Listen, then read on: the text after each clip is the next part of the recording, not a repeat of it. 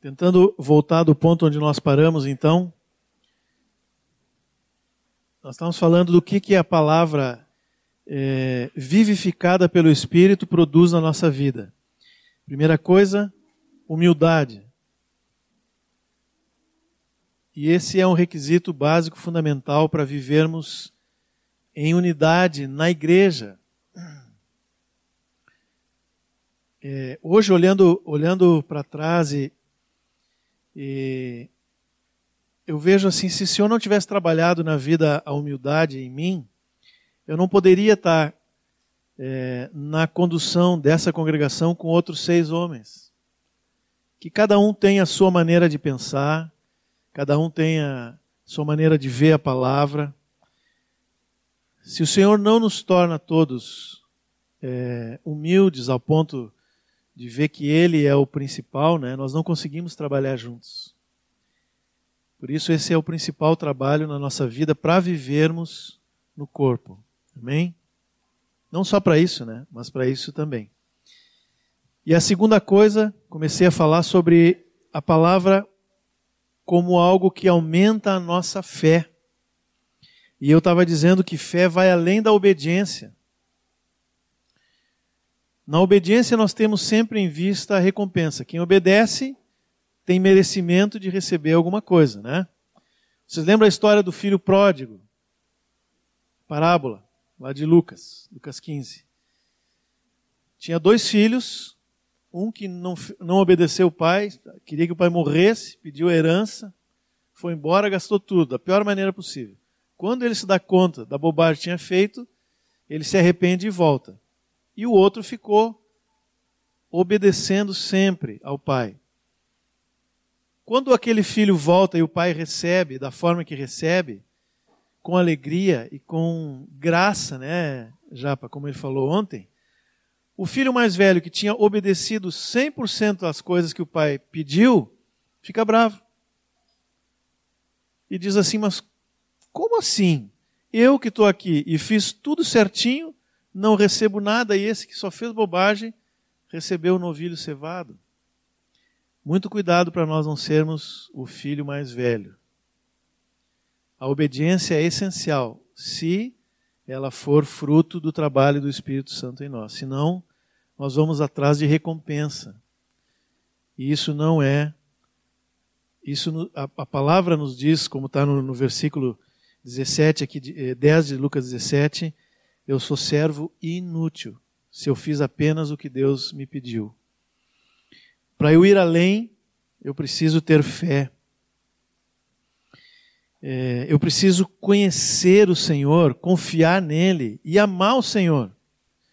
Não significa que eu vou abrir mão de qualquer forma de recompensa, porque a palavra diz que o Senhor tem galardão para dar aos seus, tem uma recompensa. A questão é, eu vou confiar a tal ponto no Senhor que eu sei que a recompensa vem. Quando, como, de que forma, não sei, mas ela vem. E por isso eu entrego, eu descanso, eu faço tudo o que o Senhor me pediu e vou além, eu consagro, eu entrego a minha vida, eu me gasto pelo Senhor, sabendo que um dia eu vou receber a recompensa. Que no fundo, no fundo, é estar com Ele. E depois vem o resto. Amém? Isso é fé, isso é amor ao Senhor, é confiança plena. E isso a palavra e o Espírito Santo, ministrando essa palavra em nós, vai produzir também. Eu queria ler com vocês alguns versículos do Salmo 37. Mas antes, deixa eu contar como é que esse texto se tornou vida para mim. Eu eu estava numa situação de trabalho desenvolvendo um, um, projeto que já ia aí um ano, um ano e pouco, próximo de concluir. E aí começou um colega lá a se aproximar desse projeto, de, querendo dar ajuda e conhecer e conhecer as pessoas.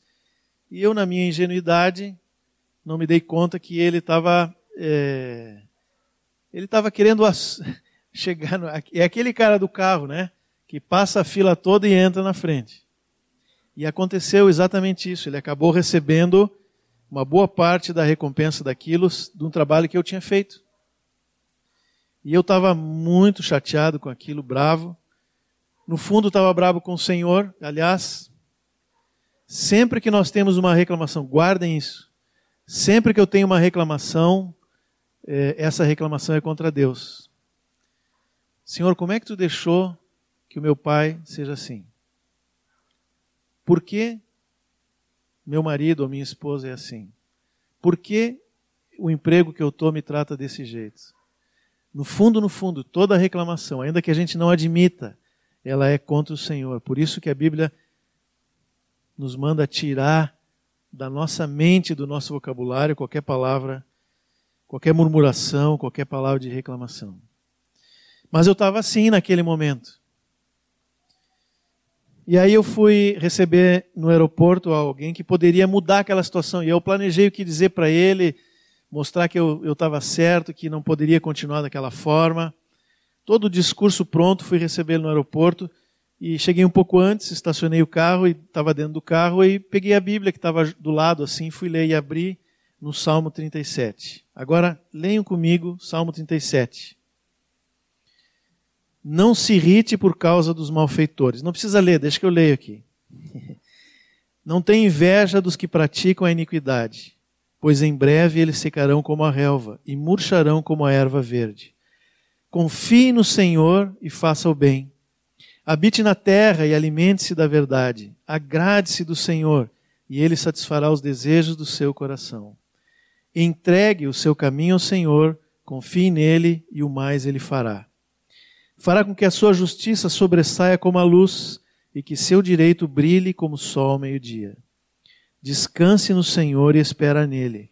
Não se irrite por causa daquele que prospera em seu caminho, por causa do que realiza os seus maus desígnios.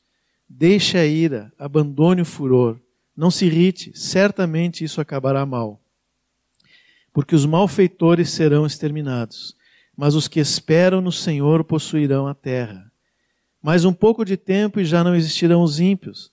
Você procurará no lugar onde eles estavam e não os encontrará.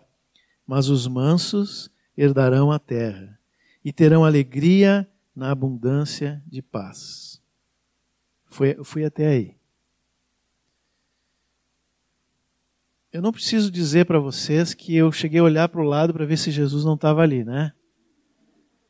Porque foi tão direto, tão direto a palavra para a situação que eu estava vivendo que eu não tinha para onde correr. O Senhor ministrou comigo aquele dia de uma forma tremenda. E, e mudou tudo. Eu já não disse nada, só recebi aquele colega, levei ele para onde ele tinha que ir. E o Senhor foi ministrando comigo. E eu fiz o que estava nesses versículos. E eu creio que naquele dia Deus me mostrou um mapa, o um mapa do tesouro. Porque tem nesse texto algumas palavras que a gente precisa aprender, precisa praticar. E aqui, eh, de novo, eu digo: o trabalho não está completo na minha vida, mas tem sido esse mapa eu tenho procurado aplicar em várias situações. Versículo 5 diz: entrega. Sabe o que é entrega? No grego, sabe o que significa? Entrega. Não fica te apegando. Essa mesma palavra foi usada lá em Filipenses 2, quando diz que o Senhor, a, a tradução antiga diz, não julgou como usurpação, né? É, essa aqui está um pouquinho melhor, que diz que ele não se apegou à sua condição, mas ele entregou. Abandonou a sua glória para se tornar homem. Entrega entrega e descansa. Ah, Senhor, já faz um ano que eu estou orando por isso, entreguei, mas não consigo ficar. Estou ansioso, não vejo resultado nenhum nessa entrega. Já ouvi isso muitas vezes, viu?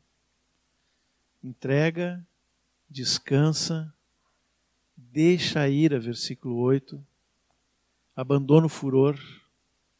Tem um versículo que diz assim: ó, Isso não vai acabar bem se tu continuar não acabaria bem a minha história ali. Até que chega no versículo 11 e diz: abundância de paz. É o mapa do tesouro esse. Só que é um mapa do tesouro ao contrário do que o mundo fala. O mundo fala, briga, vai, existe teu direito, até que tu consiga o que tu quer. Não dá em nada. Isso não dá em nada. Às vezes pagamos um preço que é o dobro para conseguir aquilo que eu estava buscando e quando chega lá, estou frustrado. Às vezes nem consigo. Mas o Senhor diz: entrega, descansa, não te irrites, não guarda ressentimento, perdoa, e eu te garanto a paz. Mas tudo começa no versículo 3, confia nele. Fé, confiança. E alimente-se da verdade. Viu como é a palavra que gera fé em nós? Quando eu leio a palavra e deixo que o Espírito Santo trabalhe na minha vida, quando essa palavra se torna um rema, né? usar uma, uma expressão que às vezes a gente usa, quando ela se torna viva para nós, ela deixa de ser só um texto escrito e se torna viva, eu preciso dar esses passos de confiança, entregar para o Senhor, descansar, e Ele vai fazer o que Ele tem que fazer. Essa palavra virou para mim algo vivo, vivo. E toda vez que tem alguma coisa pela qual eu, tô, eu percebo que eu estou lutando, e lutando com as minhas forças, o Espírito Santo me lembra: entrega, descansa, confia, e eu vou te dar paz. E Ele dá. Dá a paz momentânea, imediata, e lá na frente o Senhor tem a recompensa. Sabe que eu tenho conversado com muitos irmãos que têm situações com reais motivos para reclamar dos irmãos de outros, né? Ou de outras pessoas, ou de situações, às vezes uma situação de saúde. É... Eu sempre digo a eles a mesma coisa que eu estou falando para vocês agora, né? Entrega, descansa, não tira e vive em paz. Situações de traição, enfim, não vem ao caso. E muitos dizem assim: sim, eu sei disso, eu sei disso, tem que entregar e eu entrego. Mas na sequência voltam àquele mesmo ponto onde estavam antes. Na verdade, não entregou, ou não descansou, ou fez como Saul, né? Que esperou seis dias, onze horas e quarenta e cinco minutos. E aí disse: Bom, não dá para esperar mais, vou sacrificar. Não vou esperar Samuel. 15 minutos depois chegou Samuel. Se tivesse esperado 15 minutos, ele não tinha perdido o reino, né? Mas serve de exemplo para nós. O tempo é do Senhor. Talvez seja o casamento. Alguns podem estar esperando há muito tempo. A palavra é essa: entrega, entrega, descansa e o Senhor vai te dar paz. Se nós não fazemos isso, nós vivemos em círculos. Um círculo vicioso, né? Que eu não saio daquilo. Às vezes tem pessoas que voltam à mesma situação, voltam, voltam, cansa às vezes. Situações, né? Esses dias eu estava conversando com alguém e eu fiquei assim, Senhor, por favor, de novo, a mesma coisa, né? Mas o Senhor encheu meu coração de misericórdia por aquela pessoa. Porque eu também sou assim. Quantas vezes eu fico em círculos até que eu entrego para o Senhor. Mas irmãos, vocês têm a oportunidade, vocês são jovens, vocês têm uma vida pela frente. Às vezes vejo pessoas que já estão no fim da carreira e não aprenderam essa lição. Perderam um tempo precioso e não aprenderam algo que é fundamento, fundamento na nossa vida. Por que não somos transformados nessas situações? Provavelmente porque nos falta a palavra e esse trabalho de lapidação do Espírito. Não deixamos que o Espírito trabalhe na nossa vida. Mas nós temos que correr, hein? Porque o tempo está apertando. Não sei se alguém ouviu a palavra do Marcelo Marim semana passada lá na Alberto Silva, ou ouviram no site. Se não ouviram, aconselho vocês a ouvirem. Ele falou sobre esses tempos do fim e falou algumas coisas de cronologia e fatos tal, mas mais importante do que todos os fatos e, e uma visão do Apocalipse que ele trouxe, ele trouxe um alerta sobre a nossa postura nos dias que nós estamos vivendo. Então escutem lá. Depois, né? Não é para pegar o celular e usar isso de. Quando chegar em casa, escutem lá. Mas o fato é que nós estamos vivendo num dia em que precisamos levar a sério essas coisas. Amém? Bom, nós podíamos seguir aqui falando sobre outras coisas que a palavra produz, produz alegria, por exemplo. Aquele que está sendo transformado pela palavra, ele é alegre. Não tem reclamação. Não é aquela pessoa que tu chega do lado dele, ei, tudo bem? Ah, pois é. Pois é. Está sempre alegre. O Senhor produz alegria. A transformação do Espírito produz alegria. Produz amor pelos irmãos, por exemplo. Eu vou tentar ser mais rápido aqui, né? O que é lógico, que se eu aprendi a ser humilde, ver o meu irmão sempre acima de mim, meu amor pelo Senhor e a confiança nele aumentou, então é inevitável que eu olhe o meu irmão de uma maneira diferente. Eu não vou fixar mais nos defeitos e no julgamento que eu faço dessa pessoa. Não significa passar a mão por cima e não ajudar o irmão. Não é isso que eu estou falando. Eu estou dizendo: os meus olhos não serão olhos de juiz, porque tudo aquilo que eu julgar nele, eu vou estar me condenando, porque eu sou igual, ou pior, né? Mas como diz Paulo aos Filipenses, se alguma virtude há e se algum louvor existe neles, é isso que vai ocupar o meu pensamento e as minhas palavras. E assim outras coisas, né? Muitas coisas podem ser produzidas pelo Espírito Santo, eu vou deixar que cada um de vocês se examine diante de Deus, busque estar cheio do Espírito e, e permita que o próprio Espírito Santo vá dando experiências como essas para vocês. Amém? Mas eu queria entrar ainda um pouquinho em alguns conselhos práticos.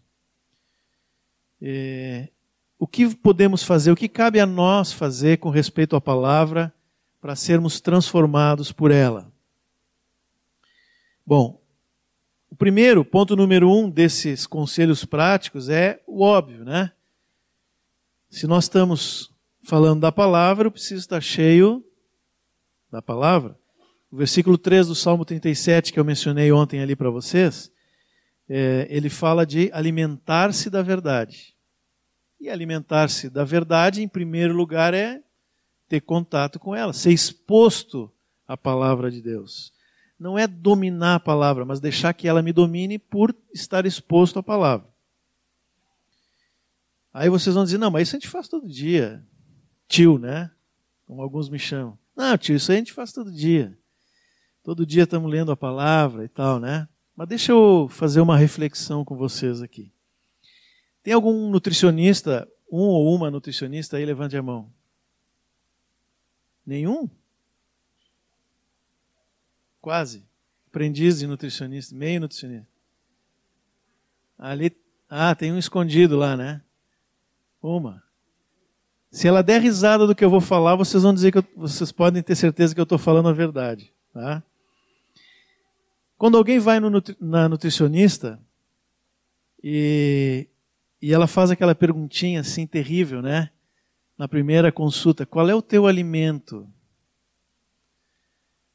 Normalmente a resposta é assim: bom, salada, é um pouquinho de carboidrato, um pouquinho de proteína e mais salada. Aí a nutricionista olha bem no olho, desce um pouquinho para a barriga. Ele, e diz como o Moacir uma vez disse assim: Bom, mas tinha bichinho nessa tua salada.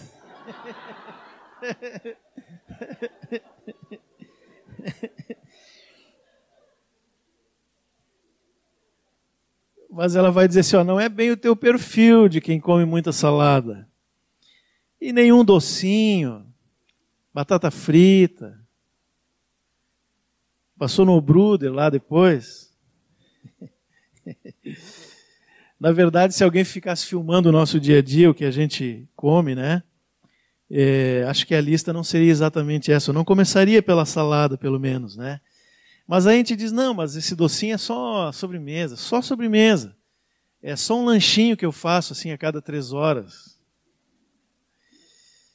O problema é que o corpo não faz diferença entre o que é lanchinho e o que é alimento, né? O, o, as células do corpo não dizem, bom, vamos botar aqui num um saquinho plástico isso que não presta, a gente joga fora e fica só com o outro. Corpo processa tudo junto. E aquela, aquele lanchinho, aquela fritura, aquele doce, aquele negócio vai entrando e vai ficando.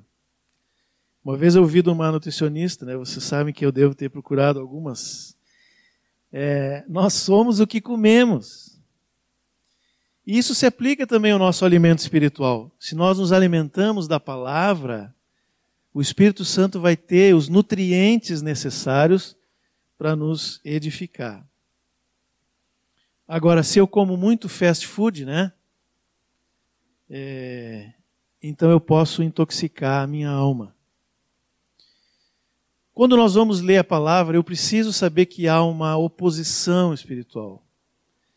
E sempre, sempre, sempre nós vamos ser distraídos ou vamos ser levados para outras coisas. Sempre vai ter alguma coisa competindo com a palavra, algum entretenimento, alguma coisa que agrada mais a minha alma, assim como o açúcar agrada mais do que alface, né? Alguma coisa vai agradar mais a minha alma do que a leitura da palavra, do que ter essa vida na palavra de Deus.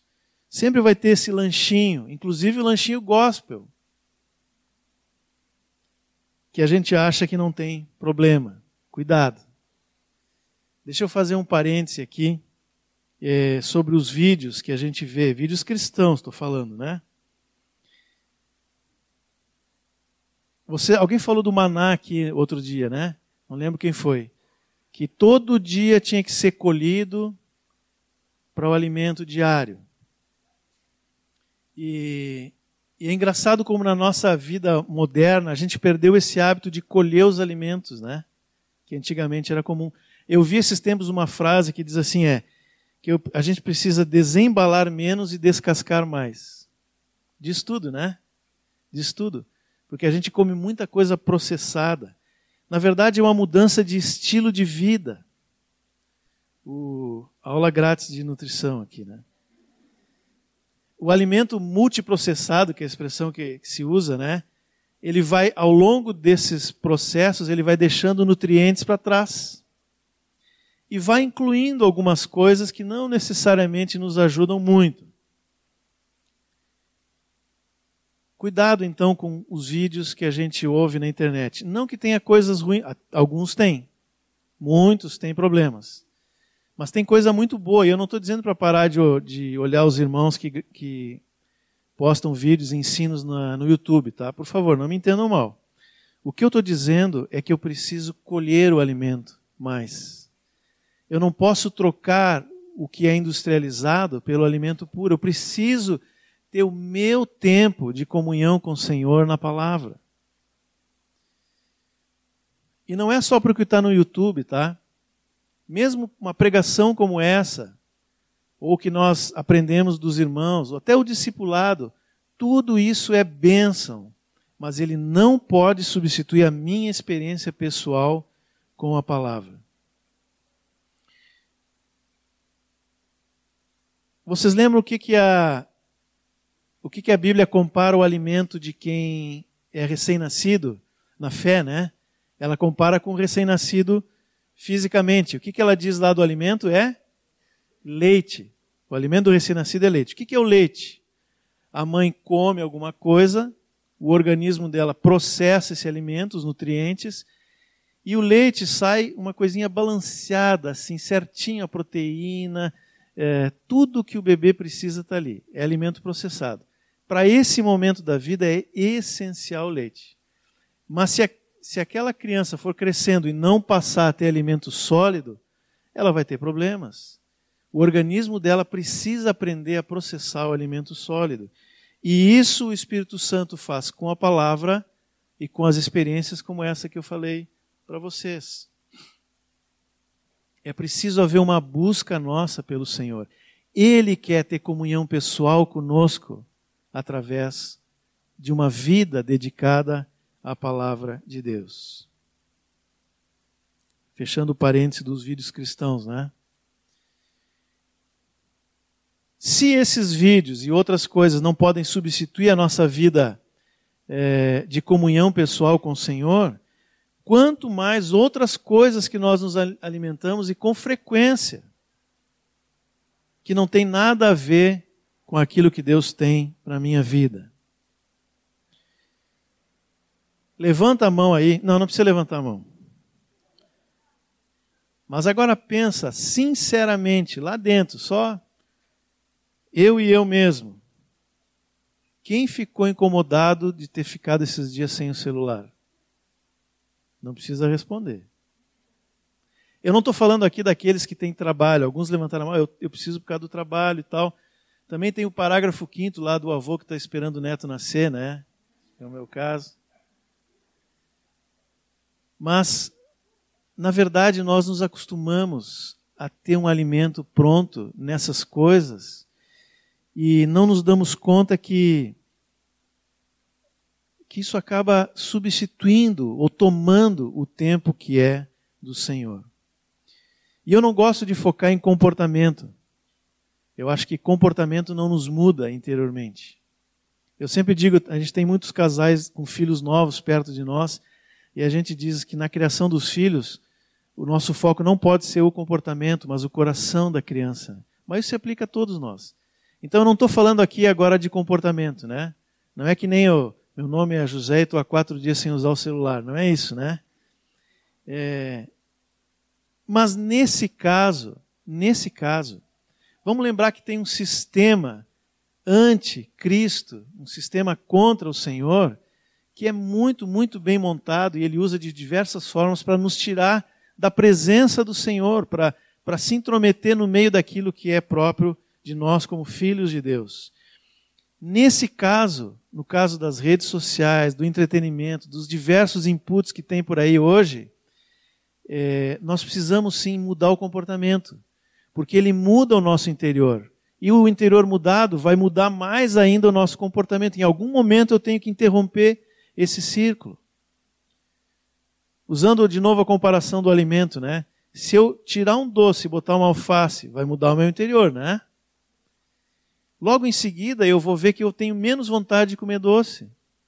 E mais salada, e mais coisas saudáveis. É um processo é, virtuoso, né? não é vicioso, é virtuoso que vai mudando. Então nós precisamos, em algum momento, isso é bem prático, ser corajosos de dizer: não, eu vou reduzir a minha ingesta. Olha, os termos hoje estão. Vou reduzir a minha ingesta de internet, vou diminuir o meu tempo com celular, com coisas assim lícitas ou ilícitas, essas tira fora de cara, né? E gastar mais tempo com o Senhor na Sua palavra. De novo, irmãos, nós estamos muito próximos daquele momento em que nós vamos ouvir a voz dizendo: Eis o noivo. Foi o que o Marcelo nos lembrou a semana passada. E ele disse o seguinte: quando a gente ouvia a voz, Eis o noivo, não adianta buscar azeite. O que conta é o azeite que está naquele momento. Pode tentar comprar, não vai achar. Vocês percebem a seriedade desse assunto? Amém. Que o Espírito Santo fale conosco. Eu não estou querendo trazer proibição, regra, lei. Por favor, não me entendam. É uma palavra, é um conselho prático de amor com a nossa vida. Que é para mim também, viu? Não pensem que eu que o celular não me tenta. A todo, dá comichão na mão, né? Será que entrou alguma mensagem? Eu sei como é que é. Eu sou jovem. Nem tanto. Segundo conselho prático, junto com a palavra, precisa ter algumas coisas que acompanham, são os acompanhamentos. Nós estamos falando em mudança de estilo de vida, né? Usando a comparação do nosso corpo, uma saúde melhor do corpo. Não basta eu mexer só na alimentação, eu tenho que incluir alguns exercícios, algumas outras práticas. Tem que tirar o sedentarismo. Meu Deus do céu. ai, ai, ai. Essa palavra se volta contra a gente, né, Nick? Mas eu tenho mesmo. Eu preciso mudar alguns hábitos. E eu acho que foi por isso que eu usei esse exemplo. Está muito vivo. Mas além da alimentação correta, eu preciso incluir exercícios, eu preciso ter um sono reparador, eu preciso ter hábitos diferentes que vão me dar uma saúde melhor para que o meu corpo seja útil para o Senhor. Isso espiritualmente é a mesma coisa. Eu preciso de acompanhamentos à palavra. O primeiro acompanhamento que eu preciso ter é oração e jejum. Não existe crescimento só com a palavra se não tiver tempo de oração com o Senhor. Porque a palavra é um livro espiritual e se eu consigo entender a palavra como Deus quer, e ela só consegue me mudar se for regada por tempos de oração e jejum. Acho que não preciso dizer isso, vocês têm experimentado isso. Aliás, aqui eu quero fazer um. um, um dar glória a Deus, porque a gente tem visto como tem crescido isso no meio dos jovens. Esse desejo de estar com o Senhor, de fazer vigília, não pela vigília em si, mas por tempos de oração com Deus. Agora, que isso seja verdade onde vocês moram, no dia a dia, que não seja só no retiro ou no sábado de noite, que seja diário na vida de cada um de vocês. Muita oração, jejuns, consagração, dedicação da vida para o Senhor. Isso é um acompanhamento que vem junto com a palavra. É, outro dia eu estava lendo o testemunho do George Miller, não sei se alguém já, já leu, já ouviu falar. É, o George Miller é usado como exemplo de serviço, né? Ele, ele era um cara que estava na fase, viu já para descobrir isso há pouco tempo. Foi preso com 17 anos, o George Miller, porque era uma praga, no bom sentido. Mas se converteu e foi usado tanto por Deus, ele, ele, ele, eu não sei, não lembro agora como que ele chegou a, a, a participar de um orfanato. Eu acho que ele foi, ele foi é, ajudado por alguém de um orfanato e ele entrou nessa equipe que ajudava o orfanato e acabou ficando lá.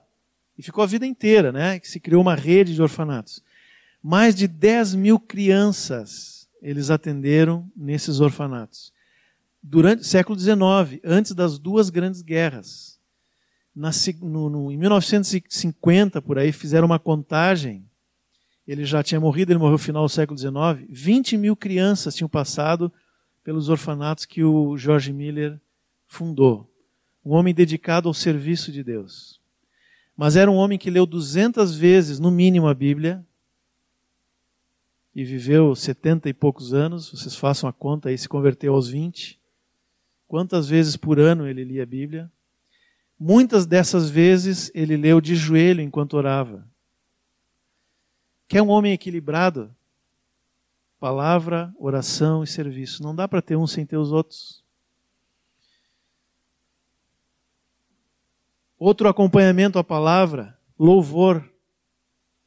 Uma atitude de agradecimento e reconhecimento de quem é o Senhor e o que ele fez por mim. Uma atitude constante de louvor. Eu, quando era jovem, quando era solteiro e jovem, né? É, eu estava acostumado a ter muito louvor, desde criança. E a Madalena também. Então, quando nós casamos, a gente trouxe para nossa casa mesmo o hábito, muita música, muito louvor. E quando as gurias nasceram, elas cresceram nesse ambiente. Mas antes, ali no, no momento, no período que elas nasceram, um período de uns três anos, foi um momento de muita secura na nossa vida. Deus estava trabalhando, foi um período desses de, de trabalho profundo, assim, do Senhor na nossa vida. O que nos tirou daquilo, irmãos, foi o louvor. Tem músicas que têm o mesmo peso desses versículos que eu li para vocês. Que se tocar agora eu vou começar a chorar. Porque foram momentos assim. Eu trabalhava, eu fazia mestrado e ela também, eu dava aula e tinha um escritório. Tudo isso junto. Isso secou a minha vida, secou. Mais a soberba, aquela que eu já falei para vocês. E o Senhor precisou me levar lá no fundo. E o que me tirou de lá foi o louvor. Cânticos que falavam daquilo que o Senhor fez e faz na nossa vida. Então, se alguém está numa situação dessas, começa a louvar. Se tu disser assim, não tenho vontade, começa a louvar. Quando Maria, é, lá em Lucas 1, eu acho, né, que está o cântico de Maria, ela diz assim: me ajudem. É, minha alma engrandece ao Senhor e meu espírito se alegrou. Percebe o tempo do verbo?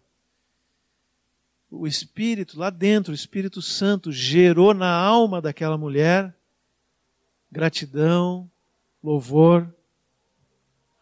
Às vezes nós precisamos fazer isso.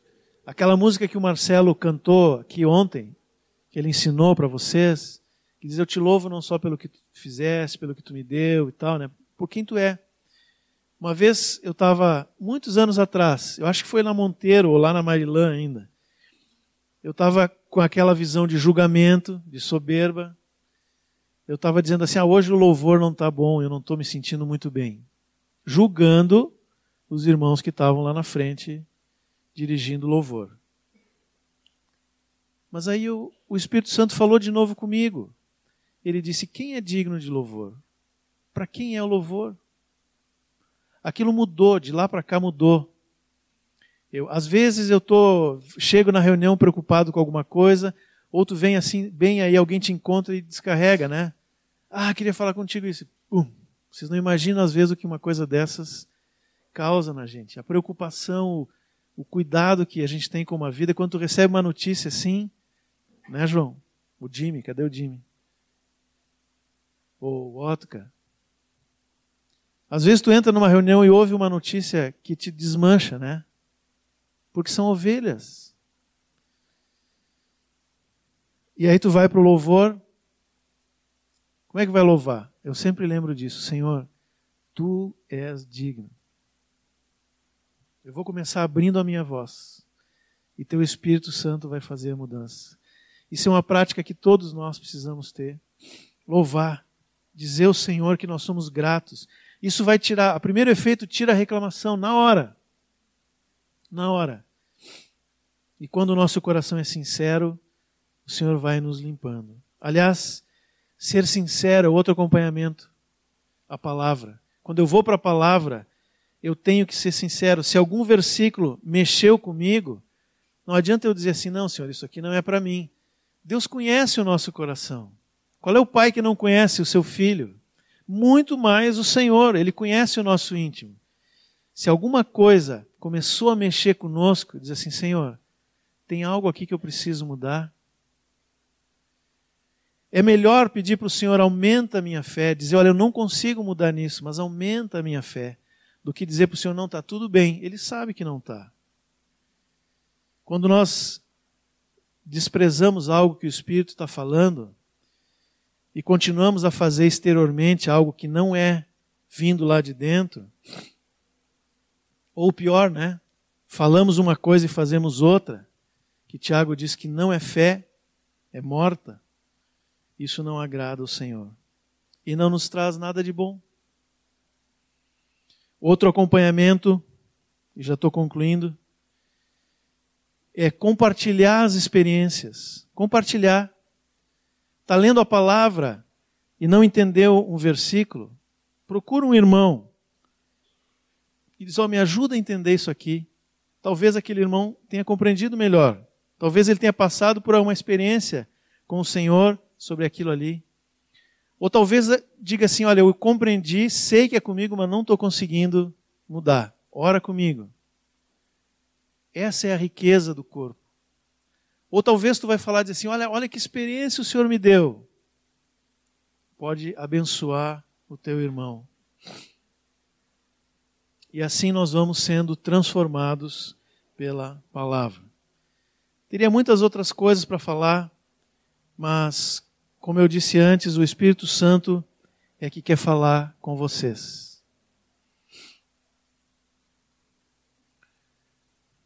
Nós falamos de alimento, de mudança de práticas, de comportamentos. No fundo, Deus quer mudar o nosso estilo de vida com Ele.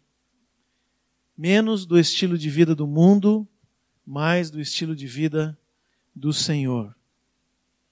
E assim o Espírito Santo vai nos transformando. Afinal de contas, Ele está nos transformando para nós chegarmos no padrão do molde, né? E aí Ele vai poder nos usar e criar outros à imagem e semelhança do Senhor. Até que um dia nós vamos estar com o Senhor para sempre. Irmãos, vamos nos empenhar nessa busca por Deus. Vamos nos empenhar nisso. Isso é a parte que nos toca. E o Senhor tem muito para dar. Ele diz, ele manda bater que ele vai abrir, ele manda buscar e nós vamos achar. Ele está pronto para nos entregar. E eu queria animar vocês porque, é, bom, o texto do retiro, né? Por que, que escolhemos esse versículo quando foi, quando foi, estava sendo preparado o retiro? Em especial por aquela última frase. Ele passou a ensiná-los. É o Senhor, Ele mesmo, que quer nos ensinar. Ele quer ter comunhão conosco. E eu queria animar vocês, porque eu vejo vocês eh, de uma maneira muito, muito especial nesses dias. Vocês são uma geração que está sendo preparada pelo Senhor para ser a geração dos últimos dias. Uma geração equilibrada. Eu acompanhei o Descende, não todo, mas partes do que foi falado, e, e uma das coisas que me alegrou muito foi ver o equilíbrio de irmãos que estavam ali é, empenhados em animar os jovens a ir para qualquer lugar do mundo, a deixar sonhos, deixar coisas e se dedicar ao Senhor, e ao mesmo tempo irmãos que traziam uma palavra de aprofundamento na relação, na comunhão com o Senhor, não é? Esse é o nosso descende diário. Todos os dias o Senhor nos envia, nos envia. Nos envia para o lugar secreto e nos envia para onde estão os perdidos. O que é óbvio, porque quanto mais próximo do Senhor, mais eu vou ver o coração do Senhor de misericórdia pelos perdidos. Mais Ele vai me dar um coração correto. Mais Ele vai me dar palavras para levar os perdidos. Mais Ele vai encher a minha vida de experiências que vão poder enriquecer a vida dos outros. E vocês têm isso. Vocês têm. Vocês não estão partindo do zero, vocês têm isso. A gente vê isso. Nós vemos isso em vocês. Eu queria animar vocês muito. Isso é verdadeiro.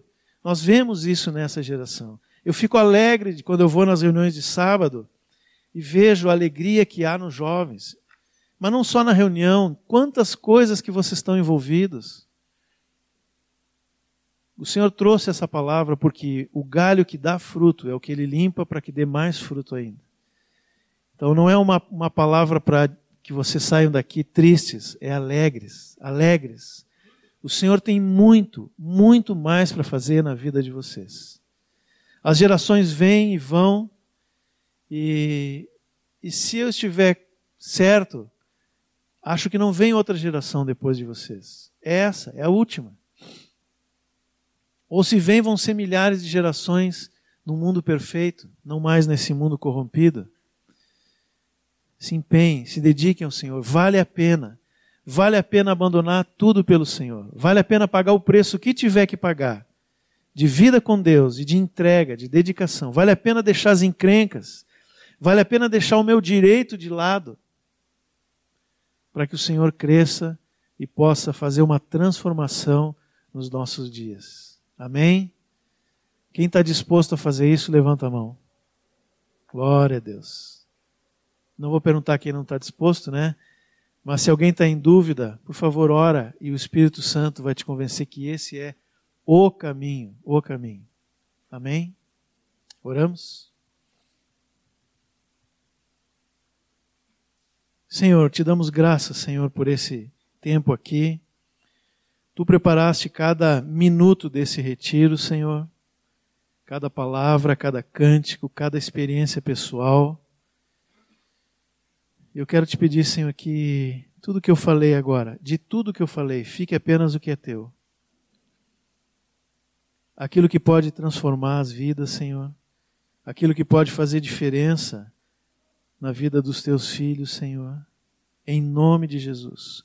Tu tens enviado tantos jovens daqui de Porto Alegre para fora, Senhor, tantos lugares, a lista é enorme, Senhor. E talvez tu tenha outros aqui para enviar, certamente tem. Eu quero te pedir, Senhor, usa esse tempo que cada um tem aqui ainda, para que eles sejam preparados. E quando forem, Senhor, que levem, que levem essa vida, essa vida contigo, Senhor. E que continuem a ser transformados onde estiverem, em nome de Jesus. E nós que vamos ficar aqui, Senhor, que também sejamos transformados por Ti, Senhor. Tu podes vir tão rápido, Senhor, tão rápido. Nós clamamos por isso, Senhor. Nós não queremos mais viver no meio da maldade e do pecado, Senhor. Transforma a nossa vida, Senhor. Transforma de verdade, Senhor. Tudo aquilo que ainda resistimos, que hoje seja um dia de entrega definitiva, Senhor. Em nome de Jesus.